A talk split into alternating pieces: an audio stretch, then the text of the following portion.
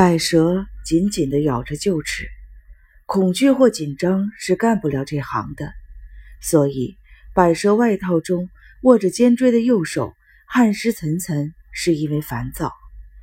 百蛇接下这个工作一周了，可简俊三行事相当的谨慎，住所的门窗封锁严密，外出绝不单独去无人处或暗处，就连乘地铁。也要在车完全停妥之后才靠近月台，百蛇完全没有机会下手。以百蛇的本事，跟踪简而不被发现并不难，但不能鲁莽的动手。毕竟，怎么让对方瞬间的毙命，以及自己安全的逃脱，都应在事前的计划当中。此时，简正在盆栽的另一端坐席上，和一个女人碰头密谈。由于咖啡厅过于的喧嚣，百蛇根本听不见他们在说什么。简和那个女人大约二十分钟之前在这里碰面。那个女人把自己裹在黑色的大衣里，用长发遮住戴着墨镜的脸，完全看不出长相和年龄。简突然站了起来，百蛇把结账的零钱放在桌子上，松开交叠的腿，握紧了锥柄。准备随时跟上。此时，简正在询问经过的服务生洗手间的位置。妈的，原来是去厕所！百蛇松了口气。百蛇看见简沿着通道往里走的背影，再也忍不住了，等了一秒钟，跟了上去。这是一个绝好的机会，不想再等了。百蛇尾随着简，从后门来到了店外的走廊。简走入走廊尽头南侧的背影，与眼前骤然一闪。百蛇停了一步，这才踮着脚，匆匆地走过了走廊。百蛇潜入南侧，但没有看到简的身影，得意的暗笑，观察四周，目光瞥向后方的墙壁。那儿虽然有个采风窗，但显然一个大男人不可能钻得出去。百蛇站在洗手池前。假装整理头发，目光却紧紧盯着隔壁厕所的门。只有一间门板上显示使用中的红色标记。看样子，简似乎拉肚子了。百蛇皱起鼻子，凝视关着的门。现在正是简最无防备的时候，但若翻门侵入，他也不会乖乖的蹲着等死。最好的方法就是出其不意的破门而入。一举打到对方。百蛇右手抓紧了尖锥，左肩朝着门，双脚岔开站稳，正准备动手。这时，外面走廊响起了脚步声。百蛇连忙把右手藏进了风衣的口袋，反身就走。该死，差一点就能解决了。半路杀出个程咬金。虽然百蛇满腹的不悦，但也只好等待下次机会了。百蛇和看似上班族的年轻男人错身而过，走出了厕所。那名脸上带着狐疑神色的豆疤脸的男人闪过眼角，百蛇别开脸，沿着走廊朝店里走去。一回到店里，就看见简的女伴正小跑着朝收银台冲去，外形姣好的小腿肚随着动作浮现肌肉的线条，带来一股奇妙的紧张感。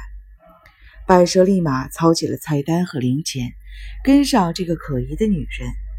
百蛇预感到，如果能依次找出某些线索，查明这个女人的底细，或许便能掌握契机，解开目前焦灼的局面。反正自己早已经知道简的住所了。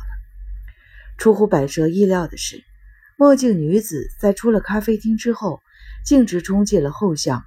一栋叫做俊思大楼的小型综合大楼，大楼外观脏乱，连一个色情行业的招牌都没有。百哲检查了楼梯下方的信箱，上边写着“田边会计师事务所”“丸和广告公司”“花菱金融公司”“北新旅行社”。百蛇假装打电话，在人行道的电话亭内等了十分钟。这段时间。稀稀疏疏的有人从大楼里出来，却没有见到简的女伴。看样子，女人似乎撇下简，先行的开溜了。但她潜逃的场所未必太近了。难道他的上班地点就在这栋大楼内吗？百蛇离开了电话亭，走进了俊司大楼。小型的电梯楼层指示灯停在一楼，没有动。干脆回咖啡厅的念头霎时间的闪进了脑海，但再想想，简不见的还留在店里。于是百蛇缓步的迈步上楼。楼梯很脏，带着陈年霉菌的气味，又高又窄，非常难爬。百蛇一直走到了最顶层，都没有遇到任何人。电梯未曾启动，各楼层的走廊也不见人影。各间办公室的毛玻璃门内一片漆黑，整栋大楼死气沉沉，甚至令人对楼梯和走廊还亮着的灯感到不可思议。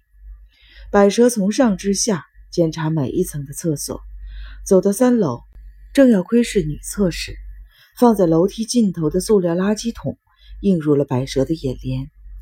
塑料桶的盖子很不自然地被顶了起来。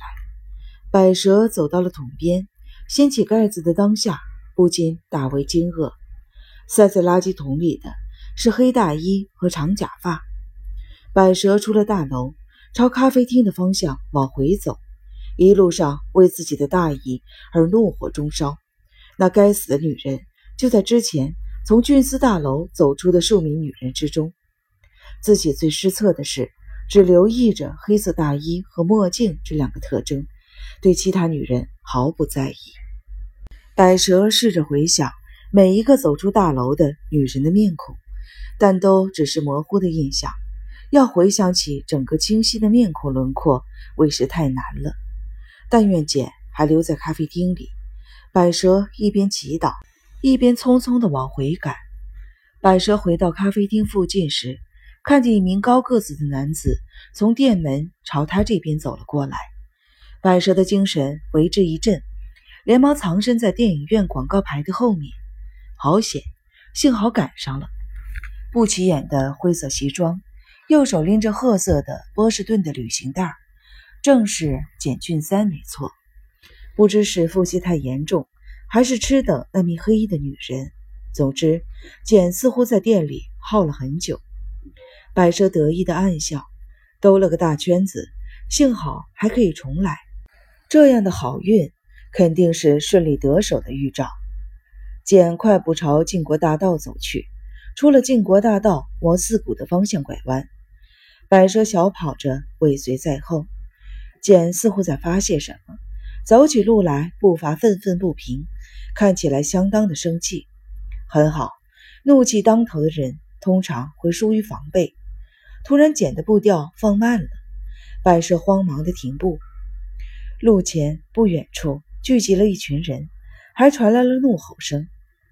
百蛇贴在道边的树的后面，踮着脚尖窥视前方。